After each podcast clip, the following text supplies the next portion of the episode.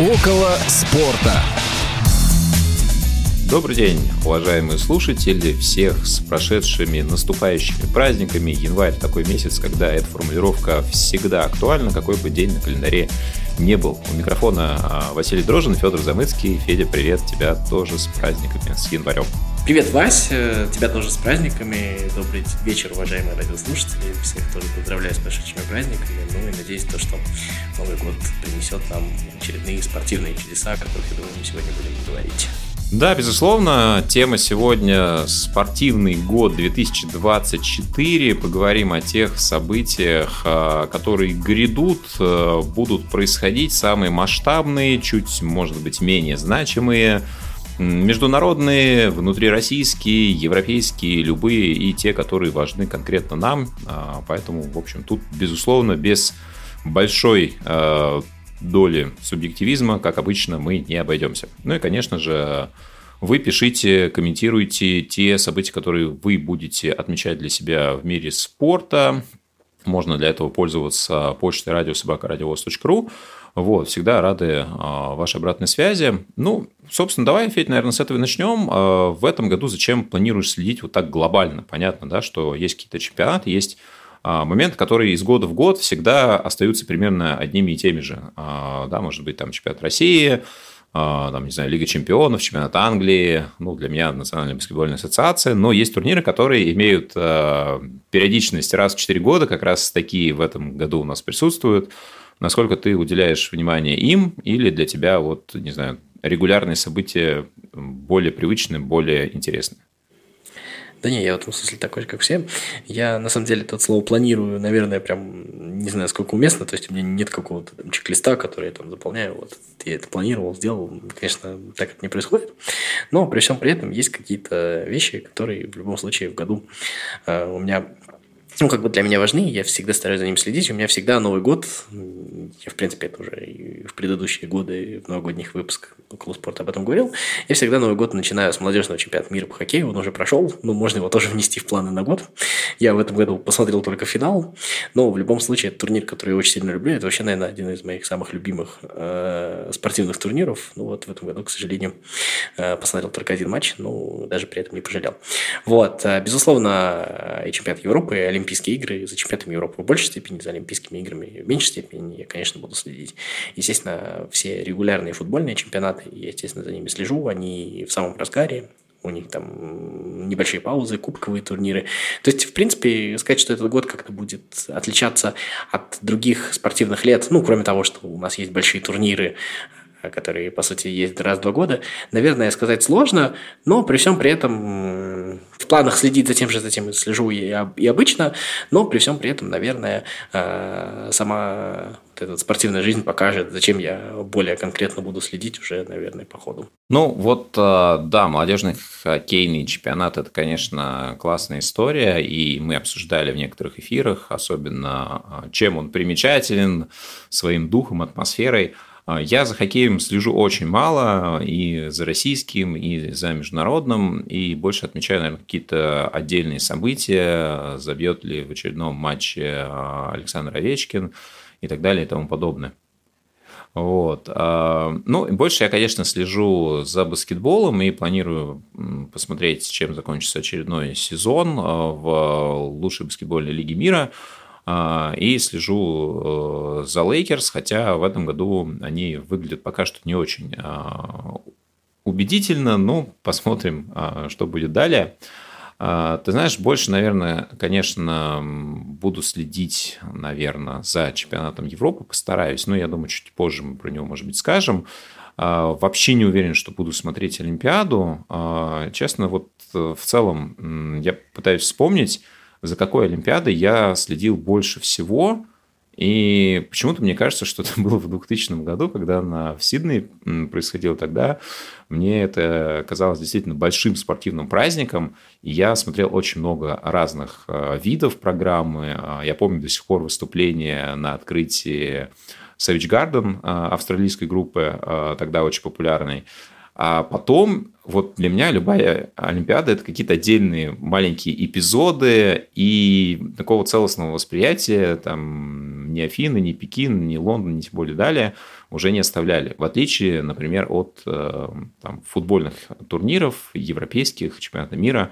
Не знаю почему. А, у меня был период в жизни, когда я интересовался любым спортом, всем, а, какой только существует, и для себя я вот такую тоже тенденцию выделяю – достаточно забавную, когда доступа к информации было в разы меньше, чем сейчас, когда у меня не было интернета, а, я в себе аккумулировал а, спортивные события из всех источников, то есть это новости спорта на федеральных каналах, радио спортивное, спортивные газеты, журналы. И казалось, что я был погружен гораздо больше, чем сейчас, когда в целом ты по щелчку пальцев можешь получить абсолютно любую новость, а, вообще а, много комментариев, ту статистику, которую ты никогда раньше не мог вот так легко найти.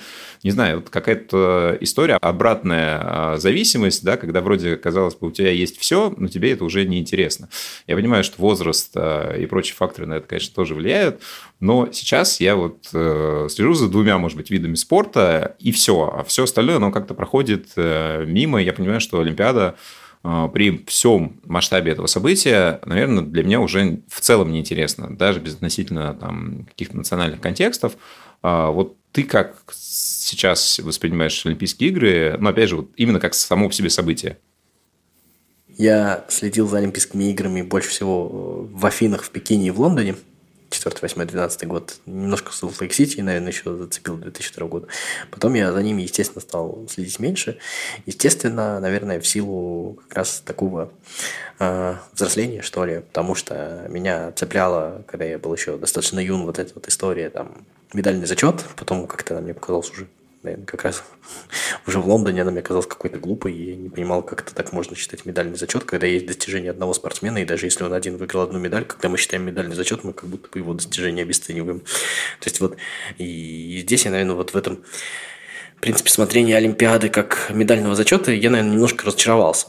Вот. И я уже начал следить за отдельными видами спорта, и вот тот процесс, о котором ты сказал, как раз, что типа доступность спорта уменьшила внимание к нему, и у меня, наверное, немножко по-другому. У меня, а, я, безусловно, меньше погружен в спорт, в том смысле, что я действительно не аккумулирую а, вот все новости спорта, все спортивные источники доступны в силу доступности больших количеств источников. То есть я бы, наверное, и условно в 2006 с удовольствием там смотрел бы матчи английской премьер-лиги, а, и больше, но у меня не было возможности их там смотреть больше. И там, или я смотрел больше матчей чемпионата России по футболу, но у меня не было возможности смотреть больше. И в силу вот этой вот невозможности, то есть там есть один спортивный канал или какое-то ограниченное количество там спортивных событий на телевидении, ты смотрел все, что дают.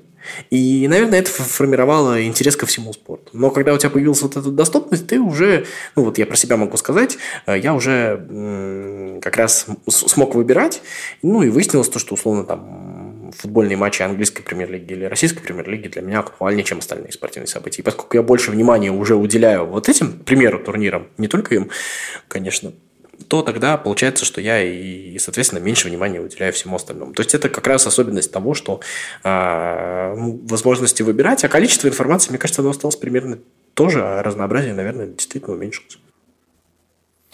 Ну, такая антидиверсификация произошла, если можно таким языком выражаться, относительно спортивных предпочтений. А, ну, я думаю, что, наверное, а, когда ты выделяешь то, что тебе ближе интереснее, а, да, это, ну, наверное, повышает качество, может быть, эмоций, которые ты получаешь от просмотра, от участия. Да, здорово, если человек не только смотрит что-то по телевизору, но и в этом принимает участие абсолютно на любом уровне, любительском, ну или как минимум хотя бы ходит на арену для того, чтобы приобщаться к этому а, событию, чтобы это не было. А, ты знаешь, немножко грустных новостей хочется отметить э, две а, такие трагичные новости. Да, ушли от нас два замечательных, величайших спортсменов, футболиста. Все это произошло вот а, с разницей буквально несколько дней. Я говорю про Марио Загала и Франца Бекенбауэра. А, две легенды немецкого и, соответственно, бразильского футбола. Бекенбауэра многие сейчас, наверное, уже поколение помнит только как функционера, да, но в свое время он был и обладателем золотого мяча, и неоднократно, и чемпион мира, Европы, суперзащитник, э, человек, который внес э, многое в футбол и тоже менял его э, в те годы, когда, соответственно, играл. Ну и Загала, человек, легенда, который становился чемпионом мира и как игрок, и как тренер, и как ассистент тренера. Ну, Загала было 92, Бакенбауру 78, и хочется, чтобы действительно такие легенды оставались в памяти. А, тем более, что благодаря а, этим людям многие начинают увлекаться футболом, смотрят какой-нибудь чемпионат мира. А, ну вот у меня тоже история, что я за футболом начал следить, когда я посмотрел чемпионат мира 98 года. И в том числе для меня, там, ну, условно, Зидан и там, Дель Пьер и тому подобное, это как раз те люди, которые стали амбассадорами футбола в моей жизни. И ну, благодаря им я начал смотреть именно футбол, а не какой-нибудь сериал молодежный. И в целом ну, на каком-то этапе, на какой-то развилке а, отдал предпочтение а, этому виду развлечений, а не какому-то другому. Поэтому наверняка эти люди тоже такой же вклад вносили, может быть, не в рамках телевизора, а в рамках футбольных арен. Но предлагаю тоже почтить их память и подумать, может быть, о тех событиях, которые с ними связаны.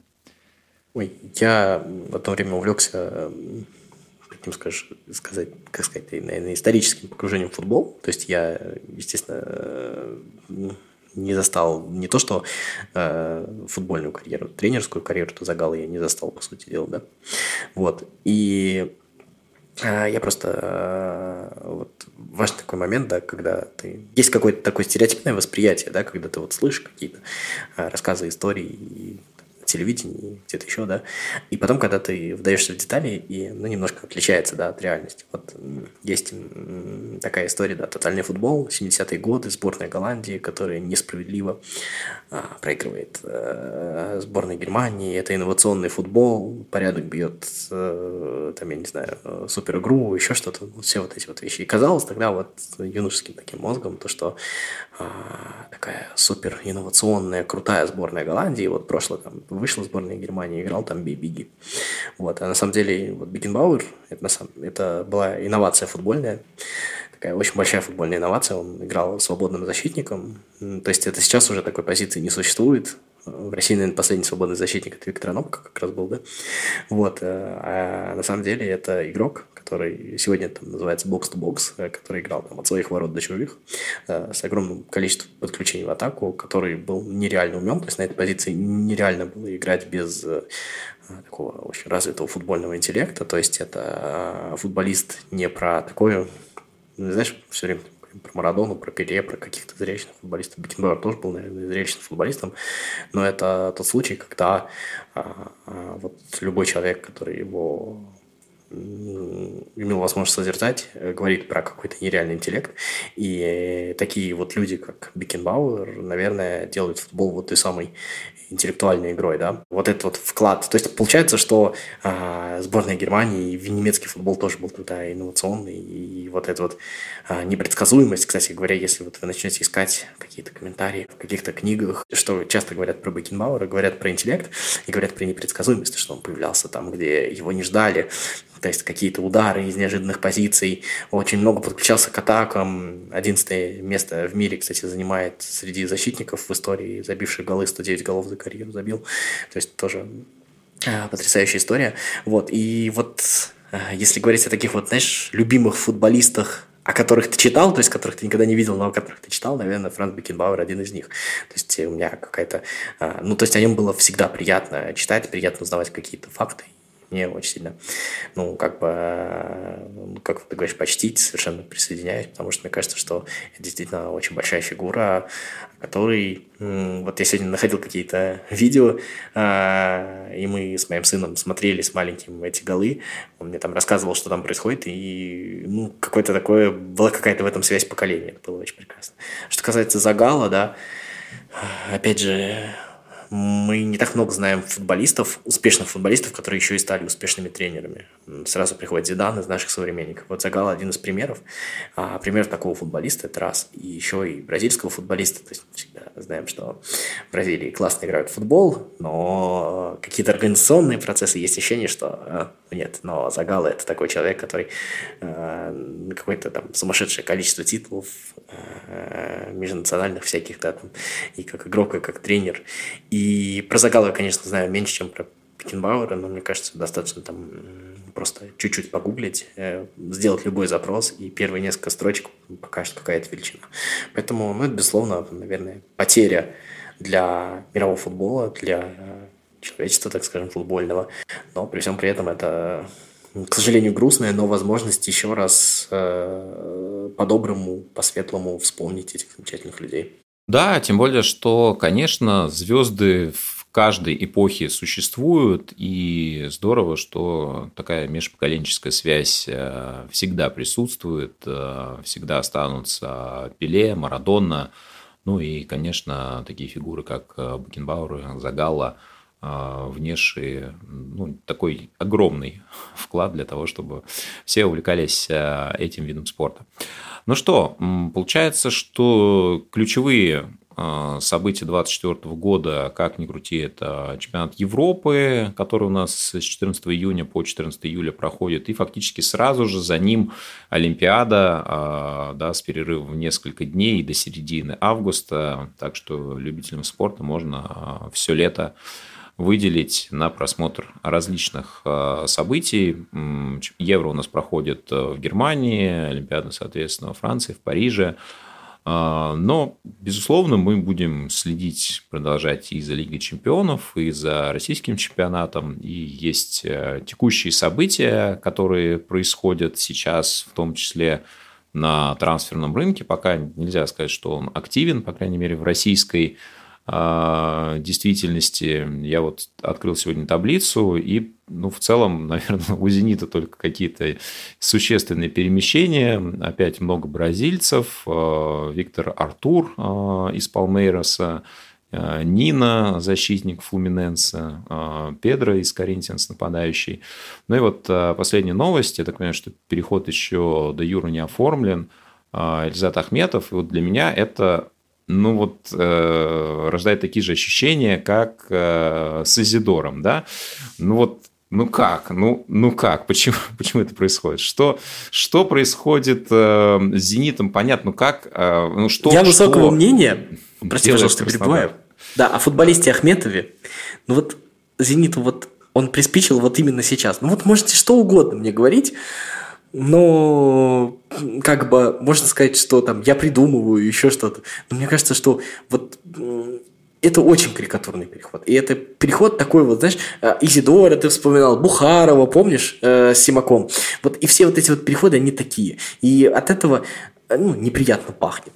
Ну, а, мне действительно непонятна логика решений, да, потому что а, ну, в ситуации с Изидором там было относительно понятно еще хотя бы с той точки зрения, что а, он сам искал варианты продолжения карьеры, ну, искал их, правда, в Европе, вот, он нашел в России. И здесь, когда мы буквально там 2-3 недели назад видели как раз прямой матч Краснодара и Зенита, а, да, в котором Ахметов тоже ну, какую-то свою роль сыграл.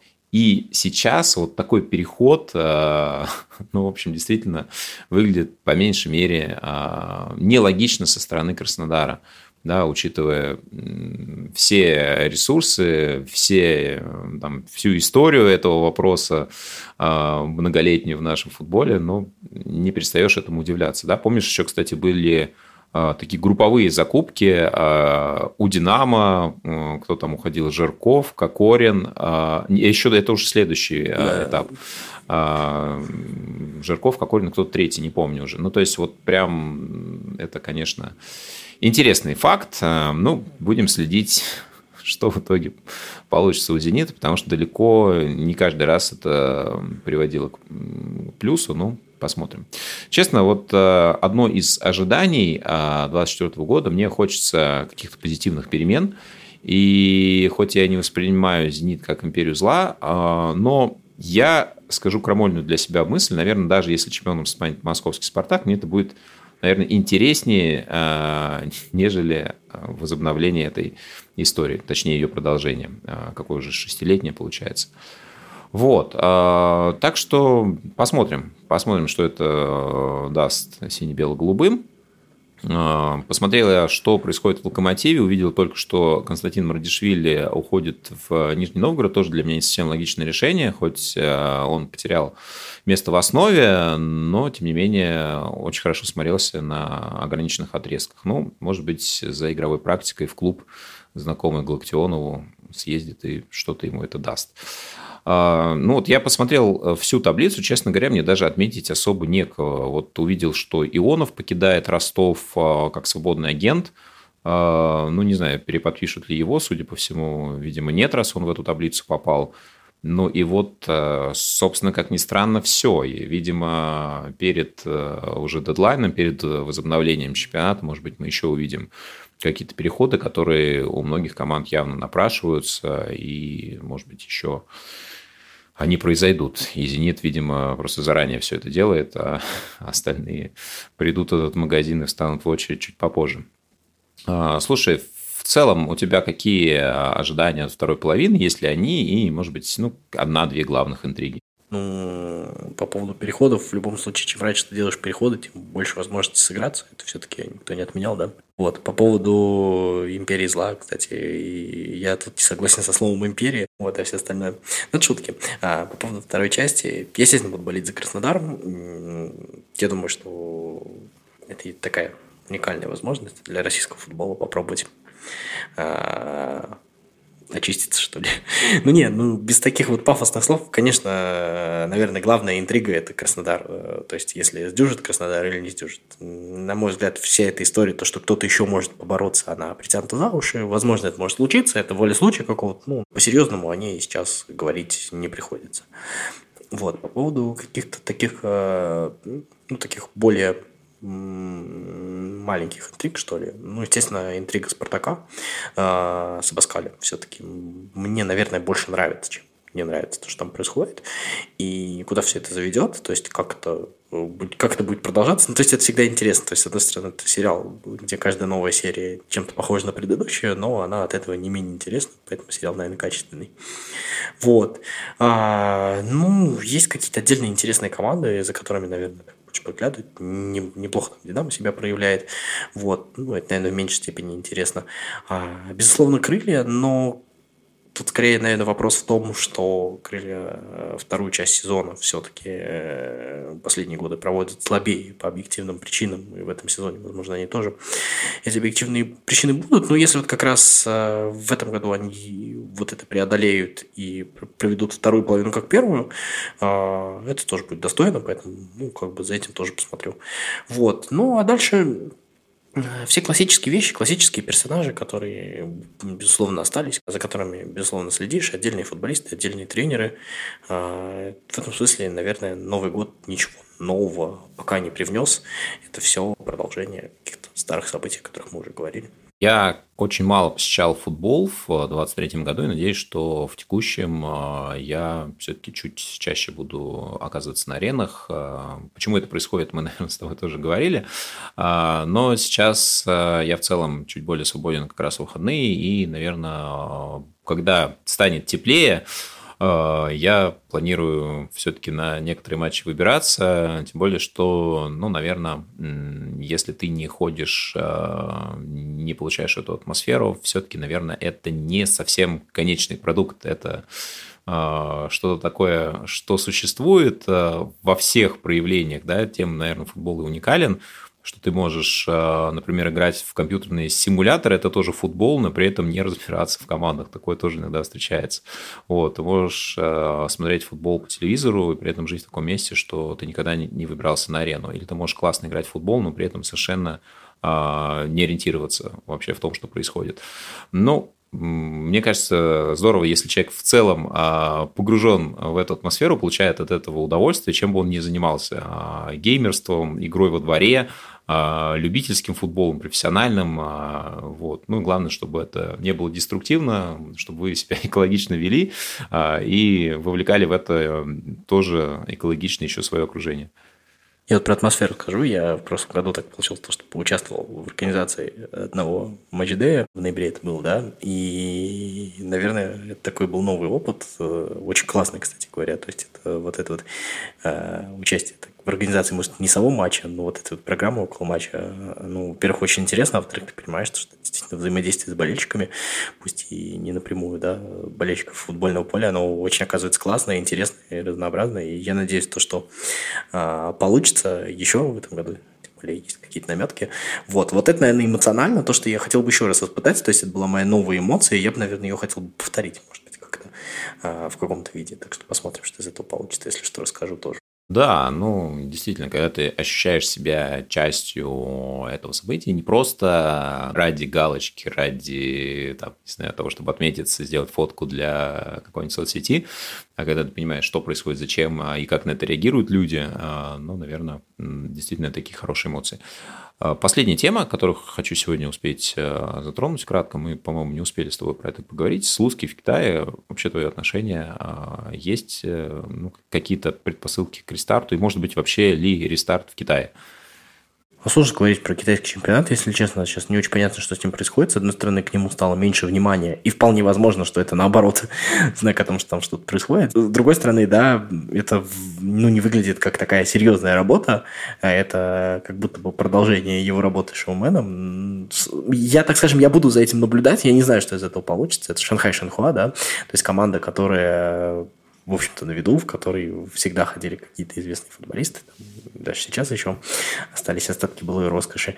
А, поэтому в этом, наверное, что-то есть, и как бы тот факт, то, что, ну, команда с именем и с ресурсами, которая, да, там раньше, может быть, замахивалась на больше, но в любом случае обратил внимание на Слуцкого, может быть, и как на медийного персонажа, как минимум то, что, тот факт, что, может быть, это говорит о том, что Китай там интересен российский рынок, а сам этот процесс интересен. Перспектив я, наверное, супер больших не вижу, но в любом случае, мне кажется, что Слуцкий еще достаточно молод и может работать, и может заниматься футболом, и поэтому я всячески в этом смысле за него рад.